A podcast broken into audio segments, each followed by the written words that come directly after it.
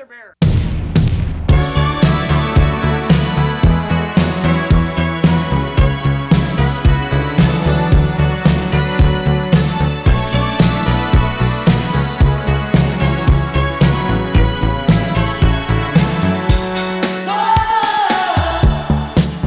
Hello，大家好，这里是啤酒事务局，我是天，我是齐。今天我们来到了一间就是我个人特别喜欢的啊、酒吧，它是贵阳的大圣精酿。感谢东航随心飞，对，感谢东航随心飞 啊，欢迎今天的嘉宾康阿姨。欢迎康阿姨，哎，你好，大家。好，嗯，谢谢你们。我第一次来到康阿姨的店是在两年前，就当时应该是还呃也开了几年了，对吧？两年前的话，应该开了两年了。开了两年了，对。嗯当时我在呃吧台，也是那天晚上，就是喝康阿姨的 IPA，然后看她的那个故事，我觉得气氛特别好，然后喝挺多的。然后后来康阿姨就是晚上也过来啊、看店，然后就是聊了很多，印象特别深刻。然后这一次也是在几月份，好像是七月份，七月份，七月份在 CBC 一上海的那个展会上面，然后又遇到了康阿姨，然后感觉特别亲切，然后康阿姨就过来说：“哎，来来喝酒。”然后又打了很多酒，特别开心。嗯，对对对，是的，嗯这家店叫大圣精酿嘛，嗯，嗯，想问一下康阿姨为什么起这个名字呢？因为我们那个是一六年开的，那一年正好它的属相是猴，还有一个就是我们贵州它有一个就金丝猴嘛，啊，对因为它真的非常的可爱，我们就把这个店命名为大圣。啊、对，我觉得大圣这个名字还是让我觉得还挺符合，就是我对康阿姨以及这家店的一个印象，因为感觉就那种很反叛、对对对桀桀骜不驯是的，对对那种感觉。对，然后康阿姨应该也是我们到目前为止就是年纪最长的一位嘉宾。对，嗯就您是在哪一年就几岁的时候开始做精酿？是这样的，就是我是在一二年开始接触到这个精酿的，就是我退休了，那个时候刚退，退了有两三年了。就有一天晚上，其实我之前对啤酒没什么概念的，那个时候是工业啤酒嘛，嗯就是我喝不喝也喝，但是喝的很少，我不是很喜欢。其实到现在为止，我也喝酒，喝的话，嗯我不是非常的喜欢喝酒的。为什么我会去做酒？就是在一二年的时候，就是在有一天晚上，因为我我有一个习惯，我每天晚上都等我儿子回来睡觉，就是他工作嘛。他回来的时候，那天晚上是晚上是十一点，我正在客厅就在看电视。他回来以后，因为他非常喜欢酒，我们有一个餐桌，我可以说我的那个餐桌没有吃过饭，那上面放的什么全是酒。那个时候是威士忌，就是有很多洋酒，但是那个时候的洋酒是很少，不是说现在很多地方都可以买到，很多渠道都可以买到，他是要在某一个专卖店，在那个地方去买。他的那个桌上只要空了一个位置，我就会给他补上一瓶。所以他那天晚上他回来的时候，他在冰箱里面拿了一个，我不知道那个是啤酒，我确实不知道，就是拿了一个三百三的那个，我现在知道那个三百三的一个瓶子，他拿了两个杯子，还不是这种杯子，就是那种有点小的那种那种杯子拿过来。嗯其实他那个时候那那个就是不是喝酒的杯子，他把那个酒就倒在那个碗里，他就去洗漱。他说你喝一下，我就喝，喝了以后他还在里面。当时我给我的感觉，我说这什么东西啊？这是饮料吗？那个香味，我一下在我的大脑我就在搜索，我说这是什么东西啊？这个是什么水果？是不是之前也没有喝到过类似的味道？从来没有喝到，因为我就是我喜欢吃水果，这个是确实是的。我就在搜寻什么，这是什么水果？我就在想那是什么酒还记得吗？一个朋克的 IPA 酿酒狗，哦，真的，我追随了很长时间这个酒。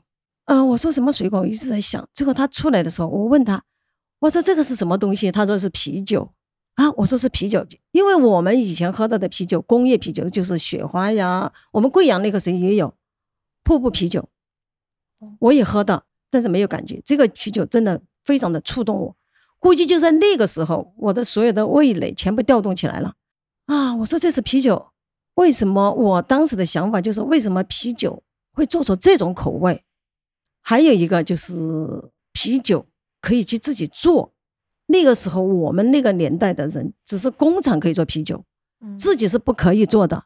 我没好问他，我就第二天早上我起来，因为那个晚上真的我一直在想，我起来睡觉都对对对我在在想那是什么味道我。我主要想是什么水果。第二天早上我我去市场买了一个芒果，估计那个芒果很大，真的，我想的就是芒果，所以你当时觉得那款酒是像一个芒果的，就是芒果做的，嗯对对，水果就是芒果。我想，我买回来以后，把那个皮给它扒了，扒了以后，我就买了一个一瓶雪花的酒，放了一个盐的那个可以跟它扣上的那个，我就把那个芒果一片一片的削削到里面，我就给它扣好，就放了，从早上放到晚上。他下班回来，我说我那个时候感觉就是我会做，嗯，我就让他喝，他喝了以后，他说你再喝一下，我一喝，哎，我说为什么不是啊？和那个就是昨天晚上我们喝的那个就完全不同。最后他问我，他说你对这个是有很有兴趣吗？我说是的。他说我可以帮助你，他就把那个啤酒圣经下载下来，全部打印出来拿给我，我就开始看这个书。我看了这个书以后，慢慢的那个时候真的没有那么多的信息让你去知道了解啤酒去怎么做。先看这个书，看了以后我就照这个书去买东西，我就告诉他，我说你可以给我弄一点那种小的设备过来，我试着做。所以阿姨，你是一开始就是喝了那瓶酒，对对觉得味道很神奇，然后自己拿芒果做，发现哎做的完全不一样，完全不一样。所以就想说，哎，我自己也想在家对酿酒，然后能酿出一款。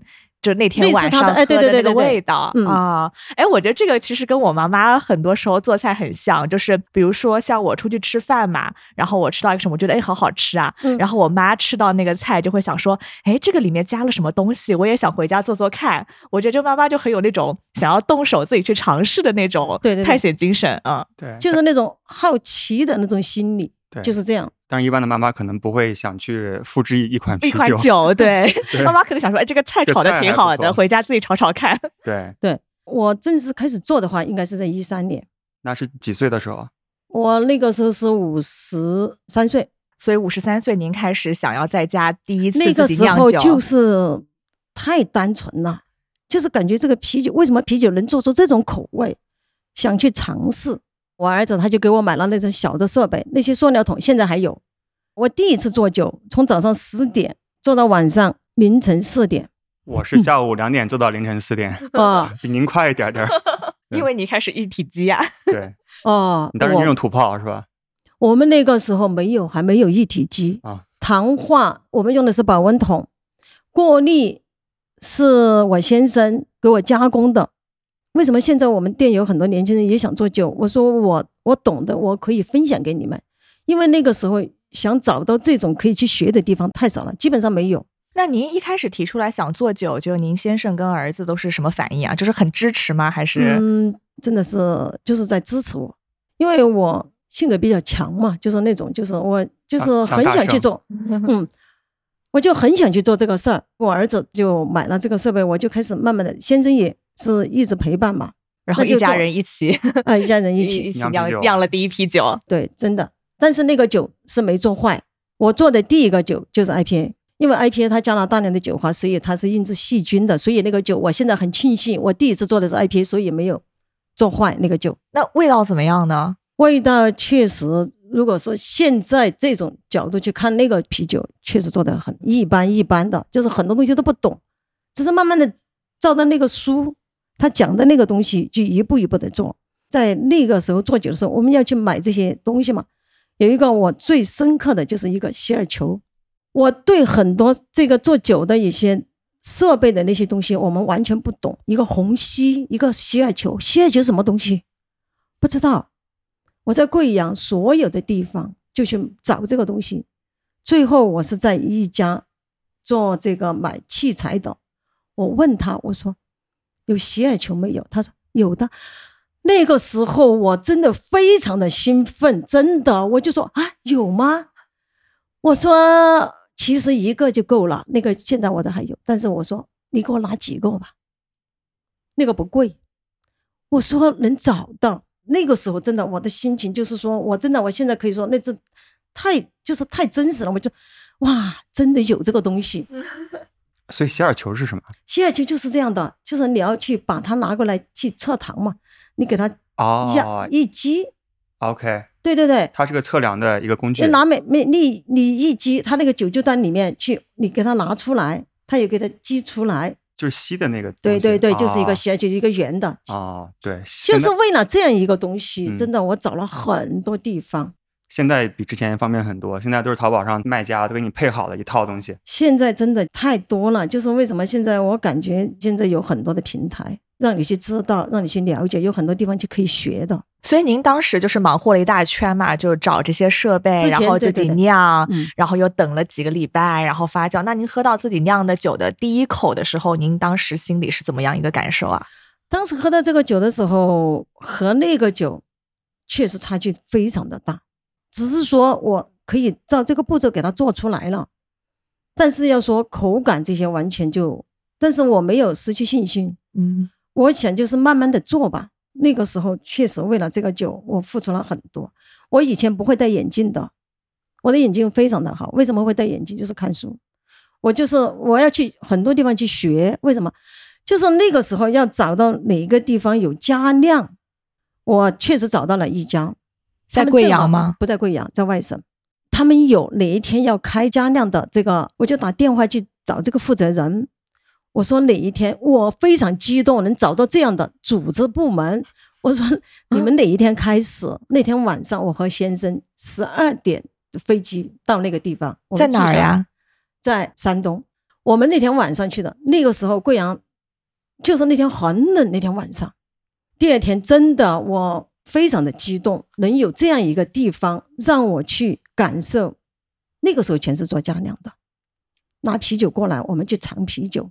这个组织不是说你能现在就能找到的，那个时候要当时怎么找到的呢？就是要去转转很多，就是你要去找这方面的信息，有很哪些人在做啤酒，慢慢的说哪个地方要做一个加酿群，要在一起聚。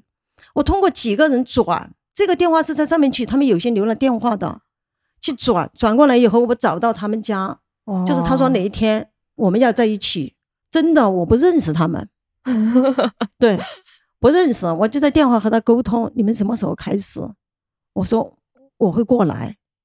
那天晚上我们就去了，到济南的时候，应该是晚上十二点半还是多少？坐大巴到市里，到了那后我们就住在那，第二天我们就去参加，最后就喝到了很多地方，所以都是大家也是自己家里酿的，然后带过来。家里面的带过来。您当时有带自己的酒过去吗？没有，没有带，因为那个时候我真的是刚刚起步嘛，也不知道我的酒可不可以，我就喝了他们的酒，慢慢的就和他们一直保持联系嘛，就开始自己也做嘛，增加了一些东西嘛。以前就是它的温控嘛，没办法，我们就去买冰箱嘛，买了几个冰箱，就不同的时候去控不同的温度。我的感觉就是说，一路走来，确实我付出了很多，也很辛苦，但是啤酒给我带来了快乐。嗯，就是为什么要去开这个酒吧？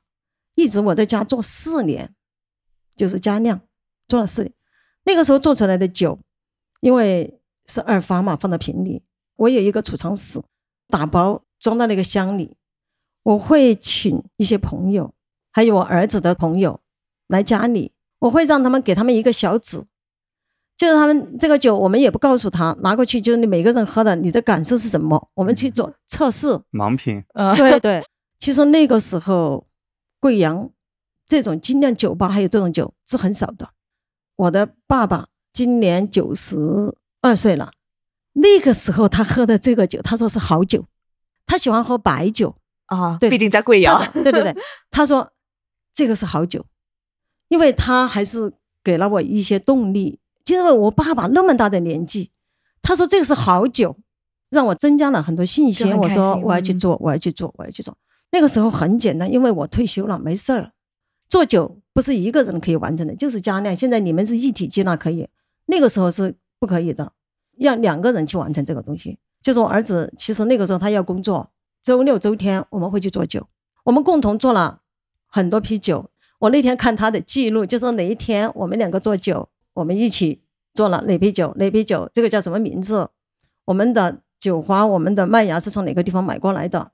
就做了四年，在家里，就当时四年都是自己做自己喝是吧？也没有去售卖。没没没没没有，对对对，OK，自己喝自己喝给亲朋好友。哇，那个基就是础基础应该打的特别扎实，就是请他们来喝酒，有时候他们在一起就过来就嗯喝。他们来喝的时候，他说：“阿姨，你可以开个酒吧。”我说开个酒吧，那个时候我们那个年纪对酒吧那是什么时候？啊？一六年、一五年的一五差不多。哎，嗯开个酒吧，那个时候酒吧对于我们那个年代是负面的东西。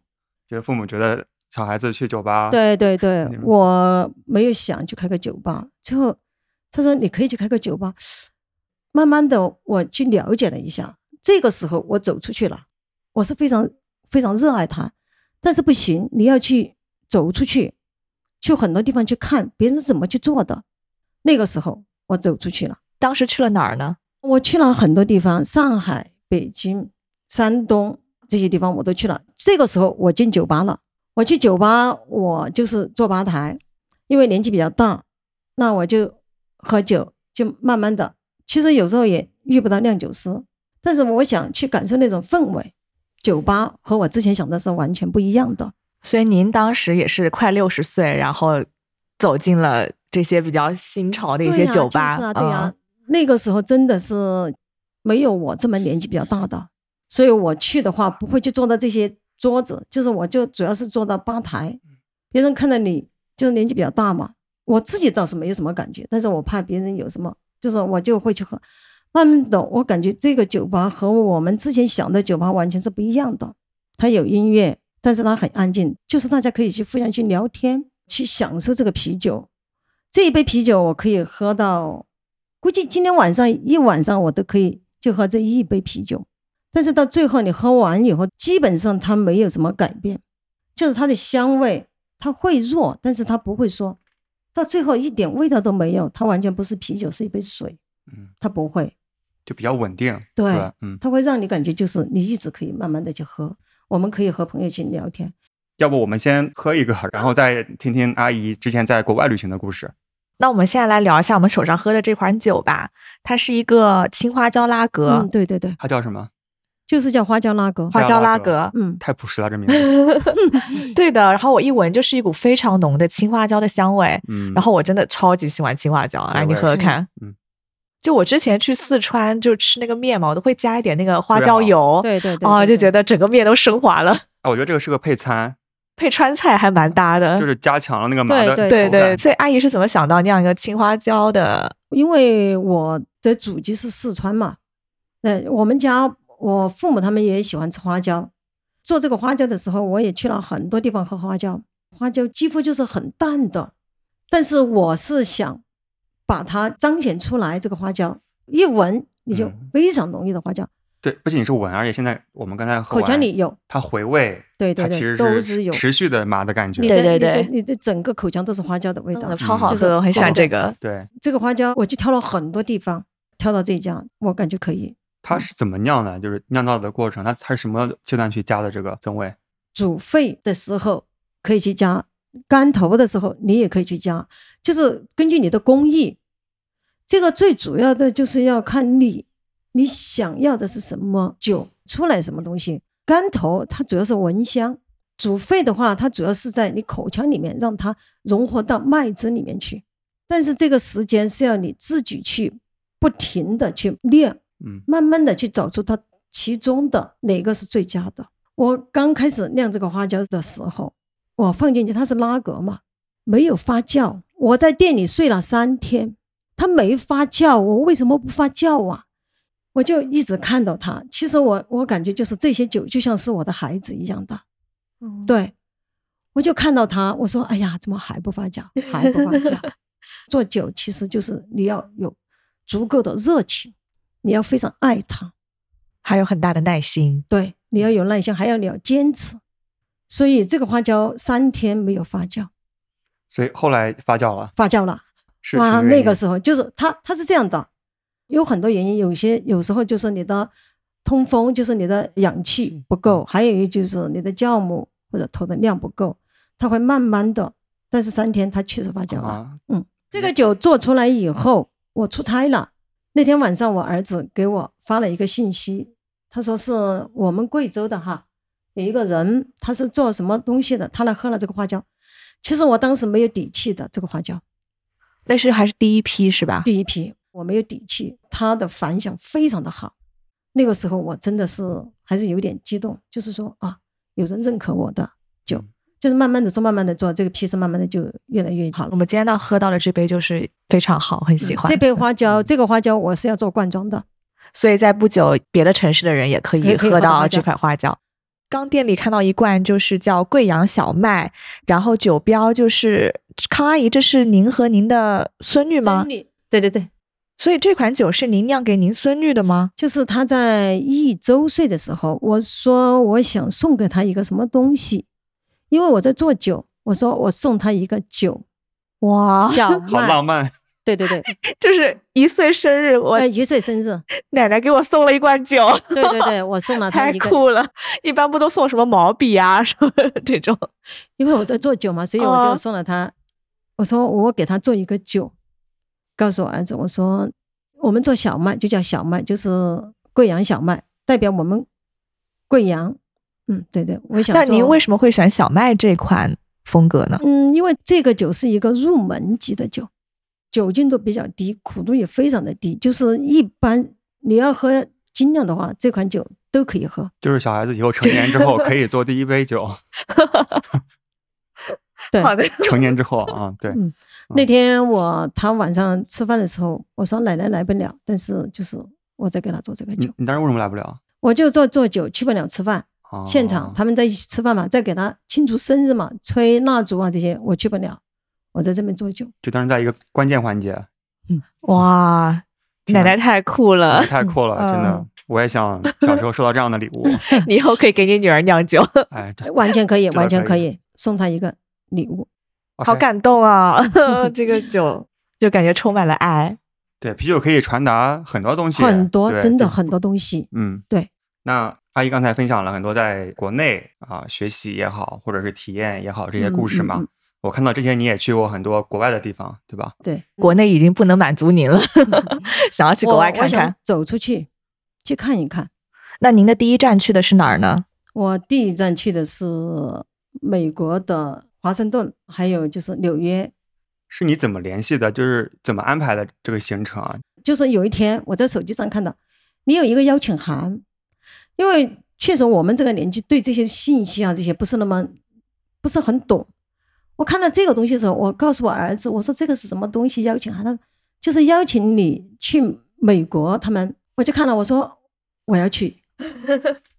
啊，他们会就是每年就是在两年好像开一次那种 BN 的那个，就是全世界的做啤酒的人在一起聚会。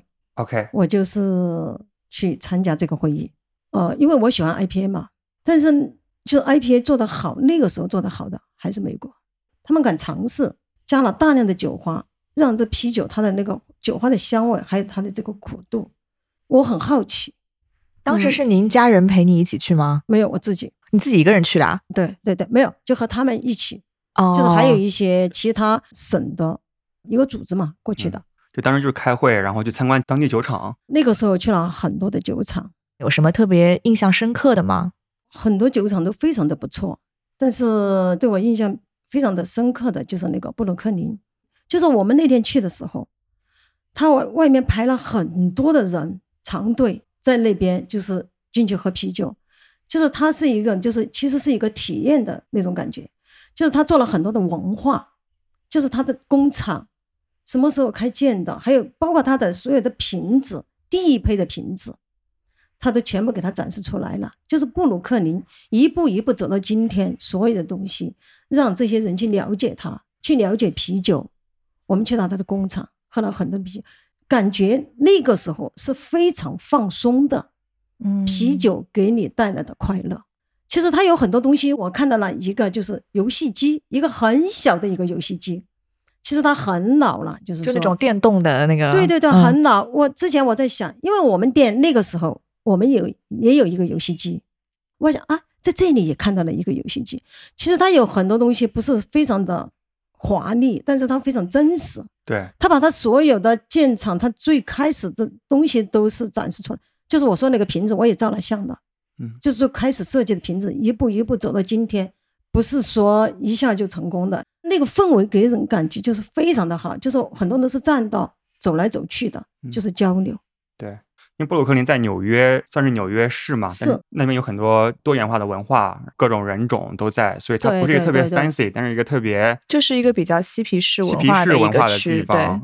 刚才阿姨也讲，就是店里面很多文化元素，它其实就和本地的这些文化结合对对对，它在传播很多东西，就是一个啤酒的文化，就是还有一个就是人与人之间的交流，其实可以在那边很放松，让你对。感觉对对对，嗯。对我之前节目中提到过，就是我在那边吧台上面喝酒，然后遇到一个也是类似老大爷老大爷，就是美国老大爷，然后应该也是我猜可能是类似这种就是工人啊、建筑工人之类的这样的人，在那边喝酒，然后和我聊天，然后就聊嗨了，然后他拿了一本那个纽约市啤酒的一个 coupon，嗯。一本，他说你凭这个券儿，你可以去纽约很多酒吧去换一杯酒，他还要给我这个券儿，对啊，就觉得就特别好，就是可以自然的认识很多人。在美国那边就很多酒厂酒吧，就是说确实有很多的老年人，这个是真的，戴着那种牛仔帽啊，就是穿着那种就是也不是说很那个，就是很随意的那种，对，就是真的有很多的老年人坐，就是那种坐吧台，他们会拿个瓶，一家人过来，有小孩，其实酒吧有很多的小孩子，对，小孩子不喝酒，吃东西，他们会做披萨呀，就是沙拉呀，还有这些汉堡啊，这些东西是非常多的。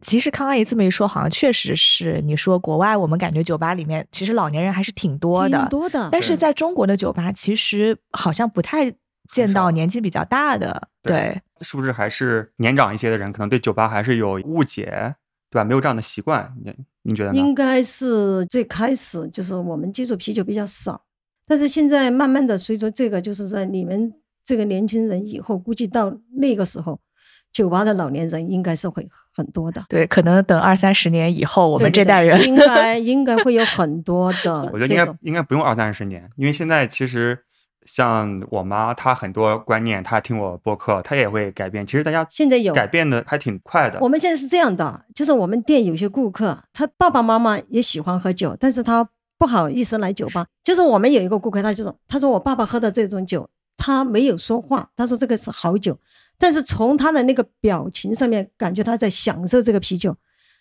他没来酒吧，但是他会经常他说，他说你你知道阿姨我为什么每次让外卖吗？就是打给我爸爸喝的。刚开始的时候我去酒吧，我感觉有一点年纪太大了，但是现在这种想法我没有了。嗯，我感觉就是我就是去享受啤酒，我就想很悠闲的在那边喝一杯。对其实讲到这儿，我会觉得，可能之前我跟我妈妈出去旅游啊什么的，晚上我也不会带她去酒吧嘛。但我现在就是很想带我妈去酒吧，然后让她也感受一下整个酒吧的氛围。觉得可能我一开始会觉得，哎，可能妈妈不太会接受这个东西，但是其实我觉得我妈妈对这种新鲜事物的接受度也很高嘛。我觉得带她来这边，让她喝一喝精酿什么，我觉得妈妈也会很喜欢。对，现在应该是接受度比较高了，就是现在的年纪大一点的，他也开始接。我们店也有，但是少。我只要看到这种年纪比较大，他自己一个人坐在那边喝啤酒，我会去和他聊。就是我看到这一刹那，我真的非常的很高兴。就是说，我们的老年人也开始接受啤酒。为什么现在我做的那个工厂也做了一个酒吧？我有吧台，所有的东西我都留出来了。其实我就是想做这样一个酒吧代工厂，然后带一个社区，然后整对对，个把这个社文化氛围做起来。对，OK，时间差不多，我们先插首歌，然后回来我们继续聊。来聊康阿姨的酒吧的故事。好，我们在节目中喝的这款花椒拉格，现在已经上线啤酒事务局，请在淘宝搜索“啤酒事务局”，点击店铺进入到我们的淘宝店购买，或者关注我们的微信公众号“啤酒事务局”，回复关键词“花椒”获取购买链接。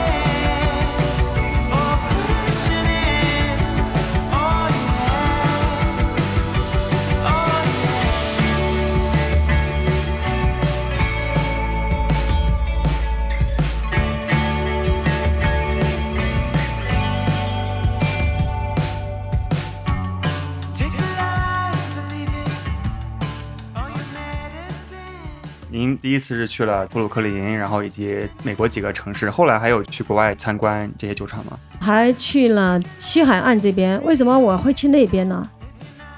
就是因为我在这边喝到的都是瓶装的酒，我想喝他们罐里面倒出来的那个酒。生啤是吧？，对，我想去找那种感觉，所以去了僧侣、夹角、巨石，去他酒厂。就他也是 IPA 建厂的，对吧？对，一个就是他的酒，还有一个就是他的，其实我感觉就是氛围非常重要，酒的文化非常重要，就你传递什么东西非常重要。喝酒只是可以满足我们的味蕾，就是我们的胃，我们就享受，但是有很多其他的东西，所以为什么现在的酒吧，就是说老年人可以来，其实它和以前的酒吧是完全不一样的。这个啤酒它是有文化的，它每个酒都后面都有故事的。每一款酒都是酿酒的人，其实他付出了很多的东西在里面。啤酒是有生命的，首先酵母它就是有生命的，它确实是活的。对，它是活的对对对。还有就是说，酿酒的人，他每一杯酒都是我在酿酒嘛，都倾注了他很多的东西在里面。真的就像自己的孩子一样，对对，就像自己的孩子一样。美国一家酒厂全是酸皮过桶的，它是这样的，过桶它是年份，就是一年、两年、三年、四年、五年的，最后他会拿七年、六年的和一年、两年的在一起融合在一起，全是酸皮。我们找了很长时间才找到这一家，哎，那家做酸的酒厂叫什么呀？叫珍稀之桶，全是过桶的酸啤。哦全部是哦，它那个那个大的那个场面全部是哦。对，这是我第一次看到那么多过桶的酸啤，让我想到那个乌木，也是做过桶的酸，做的特别啊多。我知道，你你知，道我要说，我下一站特别想去西安了。好，安排起来。我一下被这个酸啤触动了，哇，嗯这么好喝这个酸啤，我当时就是买了，瓶装是不好带走的，嗯，我买了一瓶，但是这个酒没带回来，为什么？在那边在喝掉喝掉了喝掉了，喝掉了，喝掉了，对对对，没带回来。太好喝了，回不来了。我是想把这个酒拿回来，和我们店有些喜欢喝酒的人去分享，但是没带回来，喝掉了。从那个时候开始太可，爱了。酸啤，哇，是可以做的那么好。对，我记得两年前来的时候好像没有酸啤，都是小麦和 IPA，还有世涛，好像对是。对对对对，对那个时候我也喝了一些酸啤，那个时候喝了，但是我不喜欢。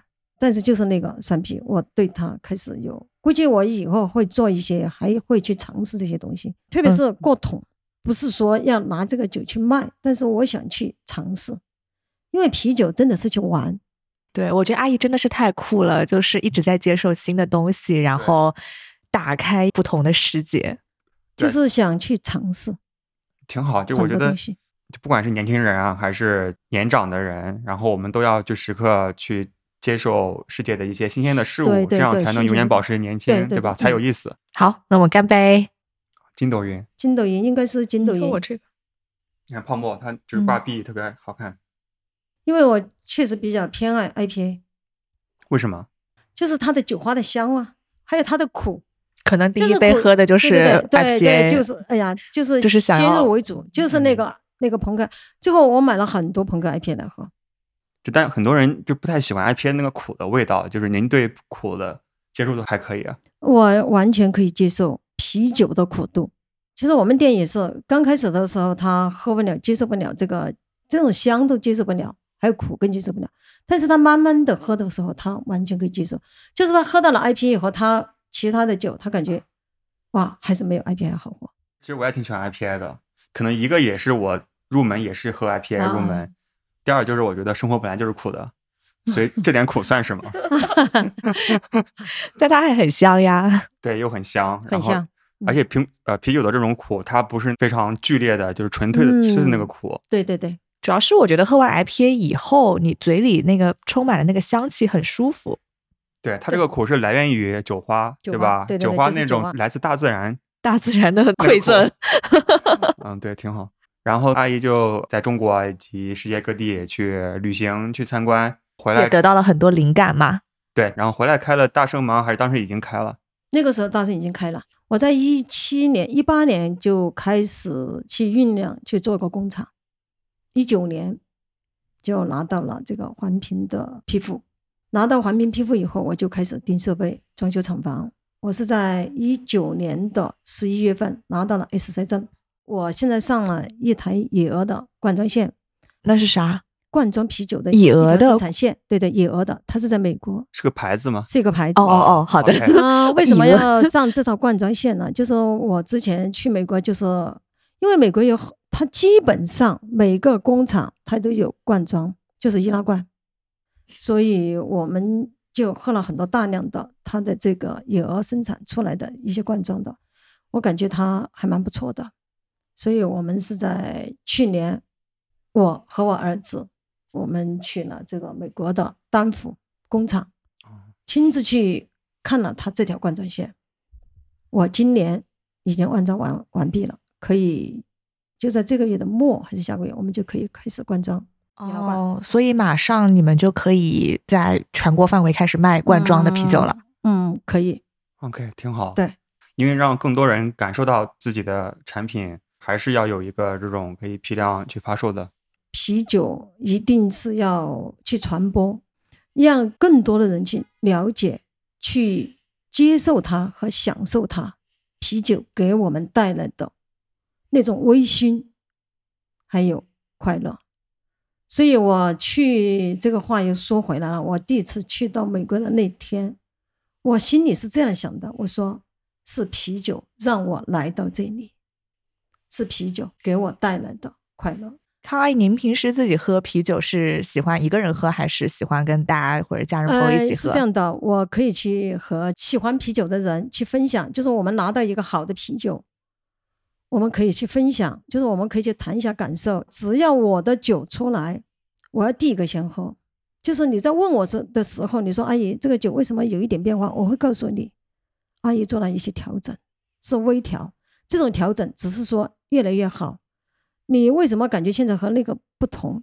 只是说你刚喝的时候和这个，啊、会有一点点不同。这个不同是往好的方向去走的。为什么我喜欢和客人去交流？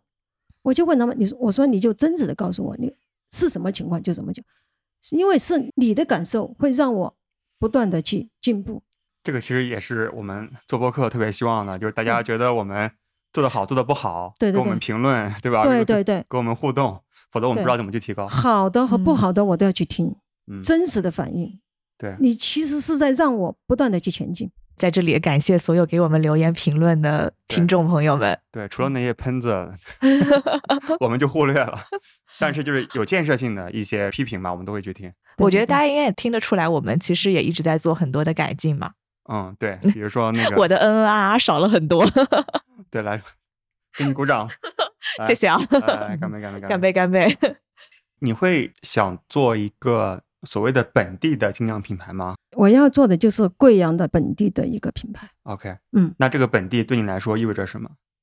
我就在贵阳嘛，我想让贵州周边的很多人都去了解这个啤酒，我想把这个啤酒传递出去。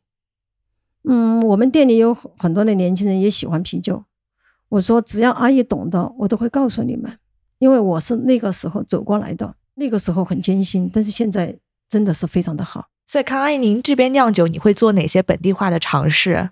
就是这边比较有特色的东西，就是代表贵州的这些东西，一些原料酸。酸汤，就我们昨天刚吃了酸嗯汤鱼。酸汤我到时候呢，就是我们这边有什么木姜子啊这些东西，啊就是有很多，哎，其实它有很多的原料香气很对对对特别，它有嗯很多的这些代表贵州的一些东西。我想就是做，其实啤酒它是一个多元化的，还有一个就是区域化，不是说在我们这边店卖的非常好的东西，你在其他的地方就非常的好，不是的，就是估计这边的人的吃东西的一些习惯，他非常喜欢这个东西。就像我们的木姜子，你要拿到北方啊这些地方，估计很多人接受不了。还有我们的折耳根，鱼腥草，对对，刚想说就是很多，但是我们非常喜欢。对啊，鱼腥草，我觉得酿款啤酒应该挺有意思的。就是我们，可能比较小众吧。就是我估计我会去尝试这些东西对。啊，对对对嗯榴莲都可以酿，你鱼腥草为什么不可以啊？对，就是说，其实啤酒就是它有一个多元化，就是你可以做。为什么啤酒它的魅力就是说，你可以做很多不同的啤酒，对。这就是它的魅力所在。对，我觉得我们做播客也是，大家通过啤酒，然后我们聊到接触到各种各样不同的人，他们其实酿酒背后有很多不同的想法，想要传递的东西，包括做了各种不同的尝试，我觉得都嗯是真的就是千变万化。对对对 对对对，是的，嗯，因为他不光是在做酒，他也是在生生活，就丰富多彩。对，就把生活酿进了酒里。对对对对嗯，就是是的。对啊，我们节目简介里面我也写了丰富多彩，在千变万化的啤酒国度里，感受这因多样而精彩的这个世界。嗯而且多样性也包括年龄啊，然后就突破一些可能大家对传统的一些认知吧。未来有没有什么想法或者是一些计划？未来的想法就是想做更多不同口感的啤酒，因为我非常的热爱它。其实开大圣酒吧，我有很多想法，我想开一个像家一样的。就是昨天晚上我和呃我们有一个也是一个常客，他就来，他说我想跟你说对不起，那天晚上我喝酒的时候喝的也比较多，就感觉有点冲动了，估计弄了一下桌子。我说你不要去在乎这个东西，为什么？我说你就想这就是你的家。他非常感动。我说没有，我为什么做这个酒吧？我想提供一个这种平台，让大家在这里成为朋友，我成为你们的朋友，让你在这边感受到很亲切。来，大声坐一下，喝一下阿姨酿的酒。OK，对我觉得今天这期节目我们特别真诚的感受到了康阿姨对啤酒的热爱，对，对，也感染到了我们。谢谢您的分享，然后也欢迎我们的听众来贵州，可以来康阿姨的大圣精酿来感受我们这么好喝的啤酒，以这样的一个气氛，和康阿姨一起聊聊天。对或者其实带上爸爸妈妈一起去酒吧，一起喝一杯，聊一聊。对，或者是在线上购买就是即将下线的这种罐装啤酒，好对吧？，嗯，对对对，好的，谢谢。嗯，好，谢谢康阿姨。嗯好谢谢谢谢你们从那么远的地方过来，真的是非常的感谢。你们在做一件非常非常好的一件事情，就是在传播，把嗯这些很好的东西分享给大家，让更多的人去了解、去享受、去接受啤酒。这个我感觉真的是很难得的。我们会继续努力。对对，好，继续嗯努力，好，继续谢谢康阿姨，谢谢康阿姨。好的，谢谢你们，谢谢你们。嗯谢谢大家，拜拜，拜拜。